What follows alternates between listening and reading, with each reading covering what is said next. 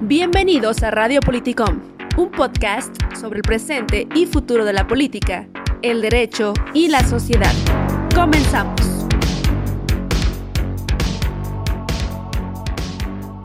Buen día amigos y amigas de Radio Politicom Podcast. El día de hoy estamos con la académica Lucía Almaraz, candidata a diputada local por el Distrito 6 impulsada por el partido político llamado Futuro. Recordemos que es un partido nuevo y pues bueno, queremos eh, conocer brevemente un poco más de ella, ya que es de los perfiles de profesionistas que han transitado eh, a la vida pública.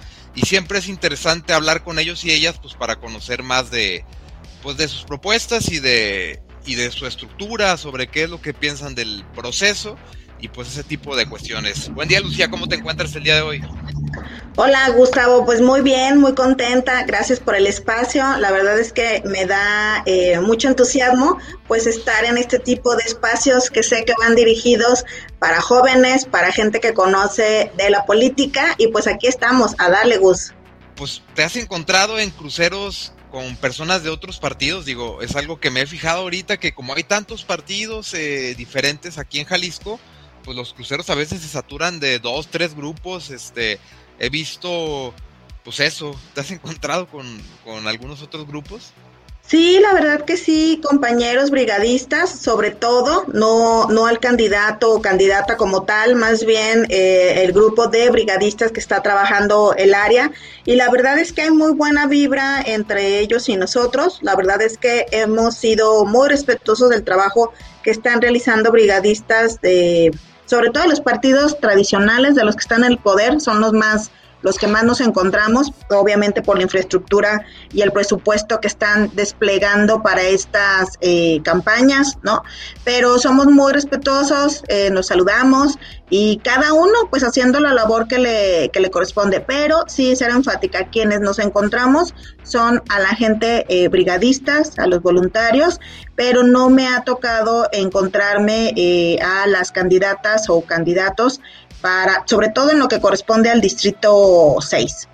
Qué bueno que ha sido todo muy cordial porque ya vimos un video en el que se agarraron a sillazos allá. Es, sí, sí, sí.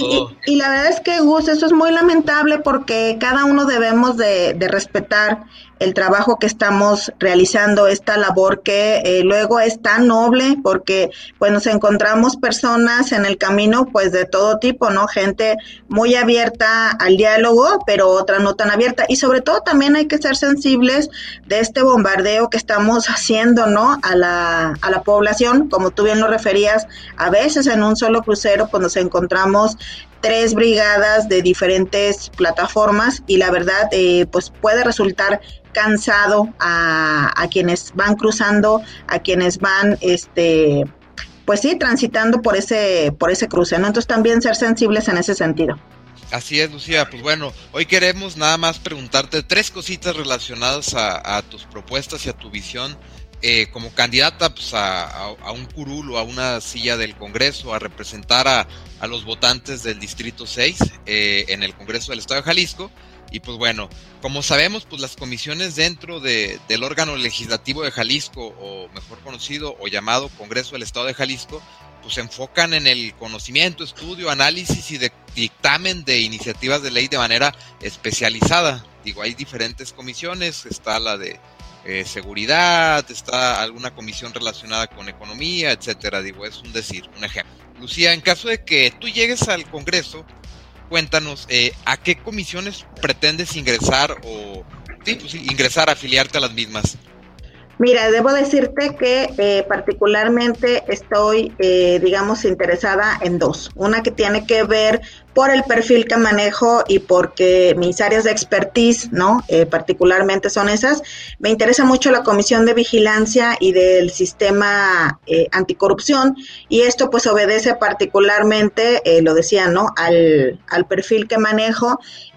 recordemos que yo recientemente eh, pues egresé de un ente ciudadano en el cual eh, particularmente pues estuve dedicada durante tres años a el control de la corrupción. Entonces estoy muy interesada en eso. Creo que hay mucho por hacer en esa comisión que se dejó de hacer en esta eh, legislatura, temas pendientes, temas urgentes en el tema del control de la corrupción y me interesa esa. Sin embargo, también derivado de mi, de mi perfil, eh, porque soy abogada, tengo una maestría en Administración de Justicia y Seguridad Pública, y también soy doctor en Derecho, pues estaría interesada en la Comisión de Seguridad y, Justicia. Y esto te digo, sobre todo obedece a que creo que es, eh, de acuerdo a mi perfil, donde puedo abonar más y la verdad es donde hay más eh, temas pendientes por hacer. Si hablamos de la Comisión de Seguridad, pues mira, eh, vemos la incidencia delictiva del Estado, sabemos que hay una crisis de inseguridad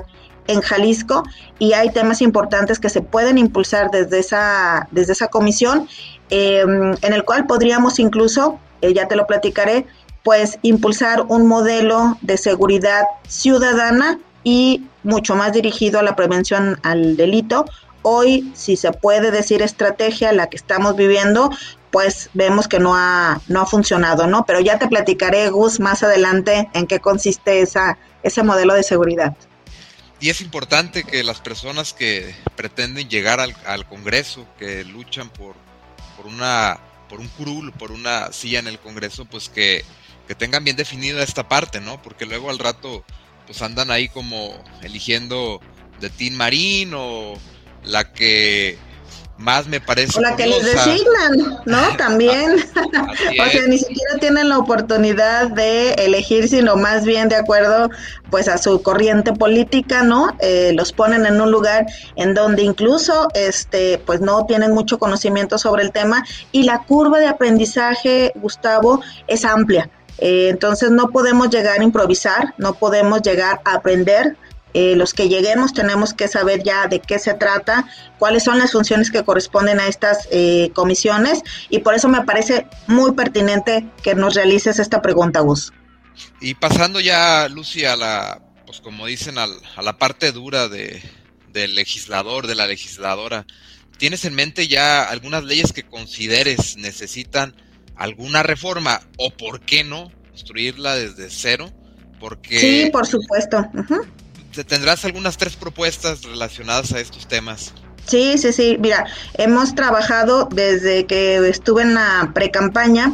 Eh, recordaremos que estuve en este mismo espacio, explicaban ¿no? los motivos por los cuales alcé la mano para eh, hacer política ahora desde este espacio, ya lo hacía desde un ente eh, ciudadano, pero hoy hacer política desde una plataforma como, como futuro, ¿no? Y eh, efectivamente, eh, desde, te comentaba, desde la, pre-campaña tengo un diagnóstico muy definido, eh, mi perfil de académica no me permite, ¿no? Este, no sistematizar información, por ejemplo. Entonces, desde entonces ya hay propuestas muy interesantes derivadas precisamente, pues decíamos, del perfil que tengo, ¿no? Y déjame comentarte grandes rasgos cuáles son, porque el documento que hemos trabajado está muy robusto eh, está, eh, es muy integral, pero eh, primero pues para que lo comprendan las personas y sobre todo por el tema del tiempo, ¿no? A ver, uno de los ejes más importantes y en los cuales pretendo siempre manejarme dentro del Congreso en caso de ser favorecida con la votación de las personas, pues lo sabemos, ¿no? Es el control de la corrupción, la transparencia y la rendición de cuentas, ¿no? Aquí eh, debemos decir que hay un antecedente importante en el sentido de que cuando presidí este ente ciudadano, pues una de las grandes luchas que di fue precisamente por el tema de, de, designaciones públicas, ¿no? Denuncié abiertamente, pues, que esas designaciones para el Consejo de la Judicatura del Estado, pues, se habían llevado a cabo eh, por la fórmula de cuates y cuotas, ¿no? Evidencié las irregularidades bajo las que se condujo el legislativo y por ello estoy convencida, Gus, pues de que desde el interior del Congreso, ¿no? Podemos tener eh, pues una verdadera incidencia en que esto cambie. A ver, no a las negociaciones eh, políticas en materia de designaciones públicas. Ahí debo decirte que voy a impulsar la ley de designaciones públicas eh, hubo un intento fallido en esta legislatura por eh, pues tratar de entrar al estudio a este tema. Sin embargo, pues la diputada y el diputado que lo impulsaban, pues hoy no están ya en el Congreso, brincaron ya a también aspirar a un cargo público, entonces pues dejaron ahí ese, ese tema que hoy en Jalisco es tan importante y que además podríamos ser un referente a nivel nacional sobre el tema de designaciones públicas, ¿no? En ese mismo sentido, Gus, eh, pues no podemos dejar de lado el servicio civil de carrera y profesionalizar al servicio público. Hoy tenemos una ley que es letra muerta, que no se aplica en el servicio público. Entonces hay que entrarle al estudio sobre ya implementar un servicio civil de carrera, profesionalizar al servicio público y con ello, pues obviamente... Eh, con la experiencia que tuve, eh, decíamos ya en, en, este comité de participación social, pues por fortalecer la participación ciudadana en el proceso de nombramientos y con ello pues que se puede incidir ¿no? en que lleguen los mejores perfiles con una trayectoria pública y de integridad a los cargos eh, públicos. Por eso también eh, voy a impulsar que el informe con las opiniones técnicas del CPS sea un instrumento preponderante, es decir, que tenga una mayor preponderancia que el resto de los instrumentos que se utilizan para el tema de nombramientos, porque eh, hoy como está en la ley, ¿no? Pues solamente es justo eso, una opinión,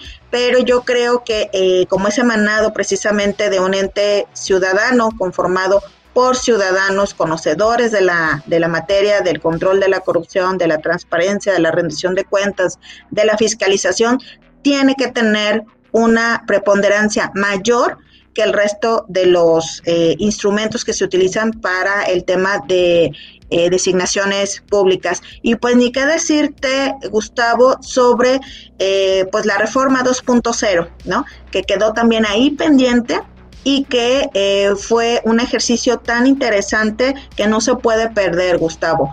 Ese ejercicio fue a través de Parlamento Abierto, mesas con especialistas, con académicos, con miembros de la sociedad civil, con los propios miembros del sistema estatal anticorrupción. Entonces, voy a impulsar esas reformas pendientes precisamente para el fortalecimiento del sistema estatal anticorrupción y con ello, pues también eh, todo lo que tiene que ver con el fortalecimiento de los órganos eh, autónomos como un contrapeso de los poderes eh, públicos, ¿no? Y también hay un tema muy interesante y muy importante que hoy tenemos que ponerle mucha atención, que son los órganos internos de control. Hay que fortalecerlos, va a ser una prioridad para mí, ya que a través de estos órganos internos de control, eh, pues se previenen los actos y hechos de corrupción. Y pues ni qué decirte también de otra, de otra reforma que eh, se propuso, pero que quedó ahí pendiente en la congeladora, ¿no? La creación de la unidad de inteligencia que dependa de la Fiscalía Especializada en combate a la corrupción. Esta unidad le permitirá a la Fiscalía anticorrupción, seguir la ruta del dinero y pues con ello la recuperación de, activos, ¿no? También en esta misma reforma 2.0, Gus, eh, se, se integró el modelo abierto de decisiones y contrataciones gubernamentales, sobre todo fortaleciendo la figura del testigo social y privilegiando las tecnologías de la información. Ahí hay un tema importante, es algo que todavía hoy es un área de oportunidad. Encontramos investigaciones periodísticas sobre este tema en donde se ha evidenciado que existen hechos o actos de corrupción. Ya no podemos dejar eh, a un lado este eh, modelo abierto de adquisiciones. Y pues ni qué decirte también de impulsar los sistemas municipales anticorrupción, pero bajo el modelo que fue propuesto por el Comité de Participación Social, en el que se consideran ya las instituciones y los entes ya establecidos en la ley eh, sin que este sistema municipal pues implique una carga presupuestaria para el, el municipio. Y también ahí en materia penal, que le entiendo muy bien, eh, porque me he dedicado gran parte de mi vida a, la materia penal, pues hay que integrar los delitos de corrupción en los negocios y en el deporte, en el Código Penal del Estado de Jalisco. Hoy no tenemos esos delitos y yo creo que ya es importante eh, integrarlos eh, y tipificarlos. Eso, Gus, en el tema del de, el control de la, de la corrupción. Pero te mencionaba que hay sobre todo pues un tema que también entiendo muy bien por el tema de la maestría en seguridad y porque también me he desempeñado en esta área, Pues a ver, decirte, el modelo de seguridad actual, si es que le podemos considerar modelo, pues no ha dado, no ha dado resultados, ¿no? Es un modelo en donde pues prevalece la ausencia de una planificación estratégica, está enfocado en un tema reactivo, hoy ese modelo está rebasado, por ello, Gus, creo que desde el legislativo podemos ya migrar a un modelo de seguridad ciudadana que se puede impulsar, ya lo decíamos, desde el Congreso, pues modificando, ¿no? La ley de seguridad pública del Estado. Este modelo, Gus, eh, que estoy eh, proponiendo, pues sobre todo está considerado eh, donde el centro, en este modelo, el centro sean las personas. Está diseñado para motivar e incentivar la participación activa de las personas, ¿no? Apostarle mucho más a la prevención del delito, obviamente sin dejar de lado la parte reactiva de la policía preventiva municipal, que es la que teóricamente no debía de estar más cercano a la gente. En este modelo que, pretendemos impulsar en caso de llegar al Congreso, pues eh, debe de comprender, pues obviamente el derecho a la seguridad. Hoy todas y todos nos sentimos inseguros al salir a la calle. Eso ya no puede pasar, Gus.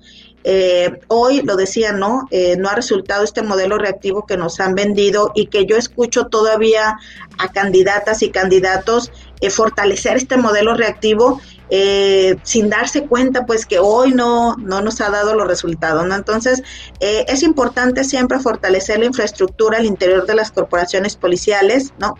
Pero también debemos pensar en involucrar hoy a las personas ya en la prevención del delito, pues a través del acercamiento de la policía, ¿no? Por ejemplo, eh, figuras que ya existen, Gus, que no estamos inventando, ¿no? Como las policías de barrio, ¿no? Eh, recuperar en las colonias, ¿no? Las necesidades de la población en materia de seguridad, ¿no? Acercándonos ya de manera quincenal con reuniones vecinales, ¿no? Y sobre todo con la implementación, pues, de programas de prevención del delito, en el que a través de este contacto directo en el que estoy pensando, ¿no? Con, eh, por ejemplo, el encargado de la zona de los recorridos de vigilancia, pues las personas puedan realizar de manera directa su reporte o su inquietud en materia de seguridad. Este modelo Gus, pues está centrado en las personas, en el acercamiento de la policía a la ciudadanía. Es una estrategia eh, de seguridad ciudadana que debe de centrarse en los individuos, pero también en la colectividad, ¿no? Conteniendo pues estrategias de uso de fuerza pública en los casos que sea eh, necesario, obviamente, ¿no? Pero también en la prevención eh, de la violencia y del delito para que GUS se genere, ¿no? un, pues, un trabajo digno, un trabajo bien remunerado, que también en este modelo GUS pues necesitamos también que se privilegien las condiciones de trabajo de los elementos operativos y de sus familias, ¿no? Entonces, es un modelo muy integral que estamos eh, considerando de manera, eh, pues para cambiar sobre todo esto que tanto hoy nos lacera a las personas. Y eh, aunque tengo más, pero solo me pediste tres, a ver, hoy una gran demanda es el agua, ¿no? Debo decirte que en los recorridos que hemos realizado, pues hay comunidades GUS en las que eh, por años, no por meses, no por un año, sino por años han estado abandonadas en este sentido, ¿no?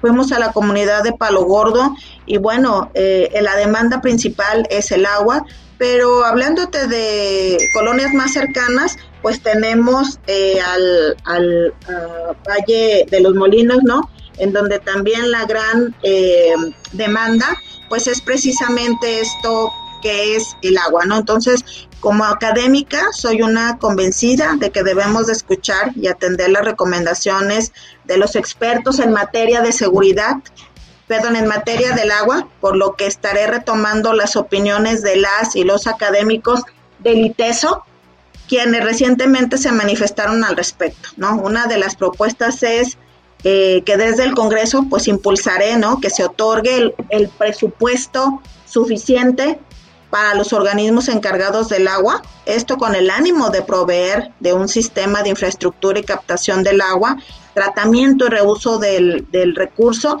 Eh, esto ya eh, lo comentaban los propios expertos, ¿no? A ver, en otros países ya se tienen sistemas integrados que hacen esto, es decir, no estamos inventando, ¿no? Solamente hay que traerlos a México, hay que contextualizarlos y... Eh, yo creo que sería una buena, una, una buena eh, iniciativa. En este mismo sentido, a ver, tenemos ya que migrar, tenemos que hacerlo ya tendencia, ¿no? A que las personas, a que los ciudadanos formen parte de los organismos, ¿no? En este sentido, también estoy pensando en una reforma a la ley del agua para el Estado de Jalisco y sus municipios y al propio reglamento de esta ley a fin de que se integren consejos ciudadanos independientes, dotados de capacidades legales técnicas suficientes para que, pues, para que vigilen ¿no? y contribuyan a los principios de gobernanza y de democracia participativa. ¿no?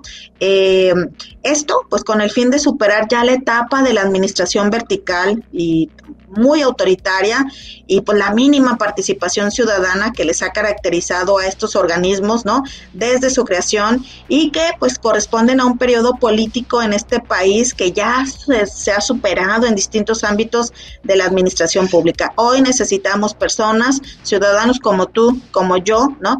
que formen parte de estos consejos y que estén vigilando pues cuál es la estrategia que están siguiendo los eh, organismos encargados del agua, ¿no? También debemos incluir en esta ley que te comentaba, eh, pues el presupuesto, ¿no? Para los órganos encargados de la gestión del agua, pero con la obligación de contar con campañas masivas de sensibilización al cuidado en el uso del agua en el, en el hogar, ¿no? Hoy no vemos ese tipo de campañas, de tal forma que eh, pues se sigue eh, desperdiciando el agua, ¿no? Entonces es importante ya que también las personas nos sensibilicemos sobre eh, pues este insumo tan importante como es el agua. Y también, Gus, debemos decirlo, a ver, es importante que se comience a considerar dentro de las discusiones legislativas tasar el litro de agua a un precio real, ¿no? Ya es un objeto capitalizable en la bolsa, por ejemplo, de Estados Unidos y eh, pues con ello, si, si, hacemos esto, pues que exista un cobro real por el líquido, ¿no? Hoy muchas personas se quejan, nos quejamos, ¿no? De que aún sin tener agua, pues les sigue llegando el recibo del, del agua con grandes cantidades. Esto no puede ser posible.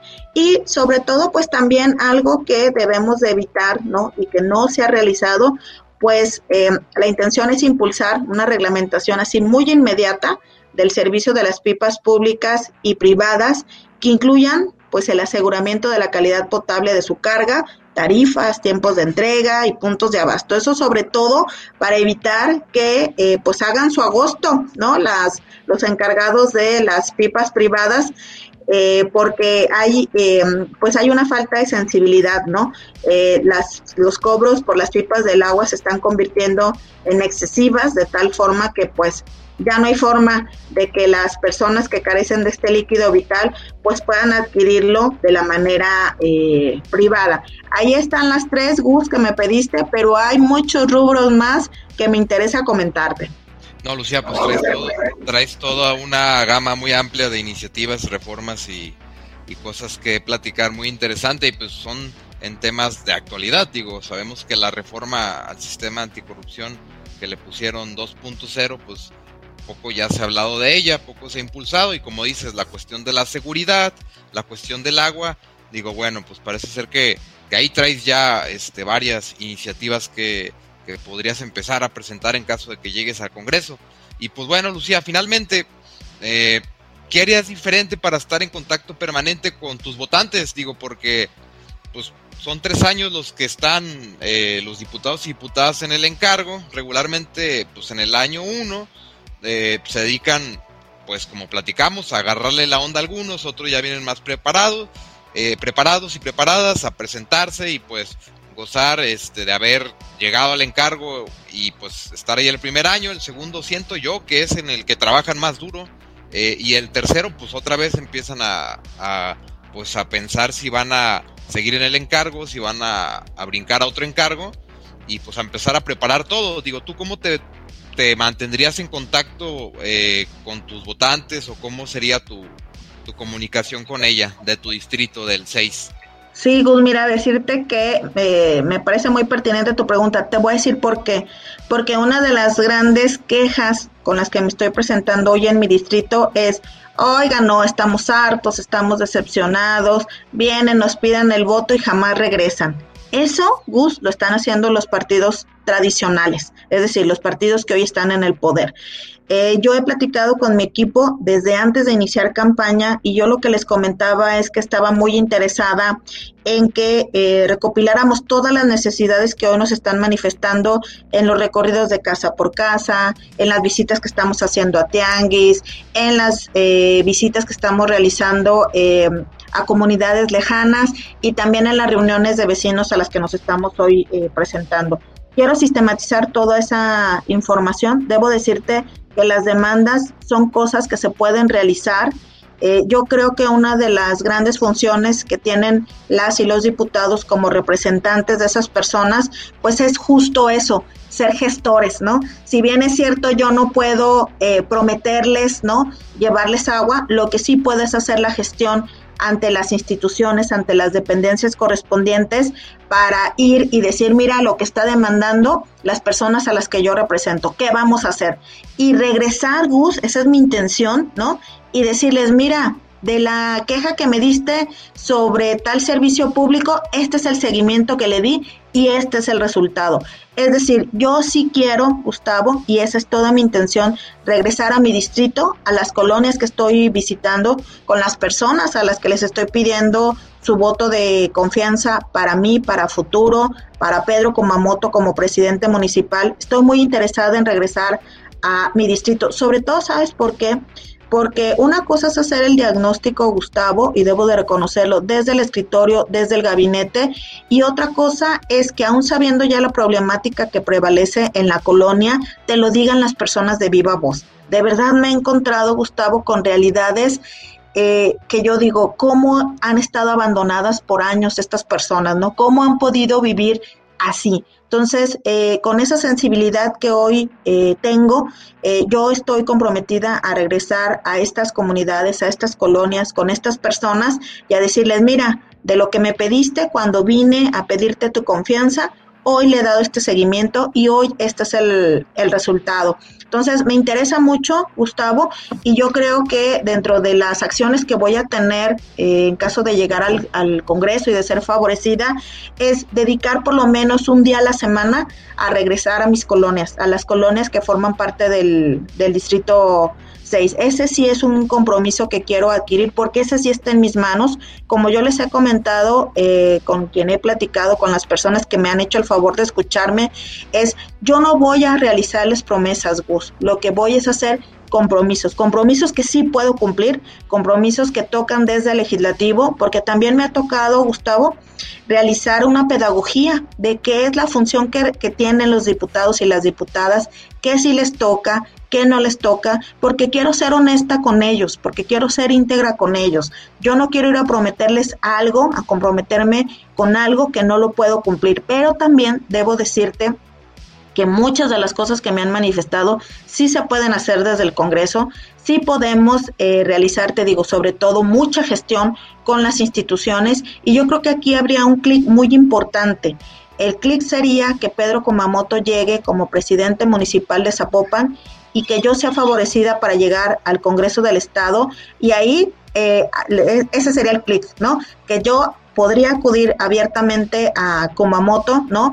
Y desde mi función, desde mi, desde mi papel, desde lo que me corresponde, pues hacer una exigencia para poder cumplir eh, pues todas estas demandas que me están haciendo patentes mis vecinos del Distrito 6. Entonces yo estoy comprometida en ese sentido, Gus, en regresar, en escuchar, en volver a, eh, a escucharles cuáles son sus demandas, pero también a irles a decir qué es lo que he hecho, cuál es el seguimiento que he hecho a esa demanda y cuál es el resultado. Ahí en eso estoy pensando, Gus. Sí, pues es importante lo que dice Lucía en el sentido de que las personas en ocasiones no saben qué, qué es lo que hace un diputado o una diputada. Digo, regularmente está en el imaginario de ellos eh, o de las personas pues, que hacen leyes. Eh, digo, incluso la parte de las reformas, yo he platicado con algunas personas y no les, no les quedaba claro que pueden como ir modificando las leyes y eso es importante, como que sepan qué se puede hacer y principalmente pues la visita de, del representante pues para ver desde el Congreso cómo puede ir influyendo en, en, subsanar esas eh, cosas que le comenta la ciudadanía que faltan o, ver cómo puede interceder. Digo, es interesante esa parte de, conocer eh, las cuestiones que aquejan a los ciudadanos porque pues llegan las elecciones y pues todos publican ahí en sus cuentas los que llegaron al poder este a través del voto pues que sí han estado yendo todos los años y así pero pues de eso a, que de verdad hayan que sea una realidad. Sí Gus y sabes también que he detectado que mucho tienen la culpa quienes se han acercado en otros tiempos a pedirles el voto los han confundido Gus les han prometido cosas que no están en sus manos entonces también de ahí deriva la, la confusión eh, de las personas en no entender qué le toca y qué sí le toca al legislativo, ¿no? Y te digo, la verdad es que me ha tocado hacer una función incluso pedagógica de explicar en ese sentido. Yo creo que el gran error, eh, te digo, de los partidos hoy en el poder, de los partidos tradicionales, es que van, piden el voto, eh, se comprometen a cosas que no están en sus manos, pero además eh, no les cumplen esas promesas, ¿no? Entonces, cuando tú te acercas a, ellos, están hartos, están decepcionados, ¿sí? Y por eso hay una buena recepción hoy en eh, futuro, ¿no? Porque queremos hacer la, la política GUS desde otra lógica, desde donde el centro está en las personas y pues hoy al frente de las mujeres, ¿no? Afortunadamente debo decirte que en Zapopan, de los cuatro distritos que lo conforman, tres somos mujeres candidatas. Entonces esto me llena de mucho orgullo y de, y de mucho entusiasmo, ¿no? que hoy las condiciones que estamos ofertando desde futuro pues son otras, son otras diferentes a las que los partidos en el poder y los partidos tradicionales pues han creado muros para las personas, ¿no? Y hoy nos toca eh, destruir esos muros para que personas como yo, como tú o como mis vecinos del Distrito 6 pues tengan una voz, una voz que no les ha sido concedida en muchos espacios porque han acaparado el monopolio del poder. Y así, pues así están las condiciones del Distrito 6, Gus. Pues bueno, Lucía, muchas gracias que nos pudiste contar hoy más sobre la comisión a la que te gustaría integrarte en caso de que llegues, un poco de tus propuestas de reforma y de, y de iniciativas de ley, y pues cómo te comunicarías con los votantes del Distrito 6 en caso de que llegaras a, pues, al, al curul, al cargo de elección popular en el Congreso.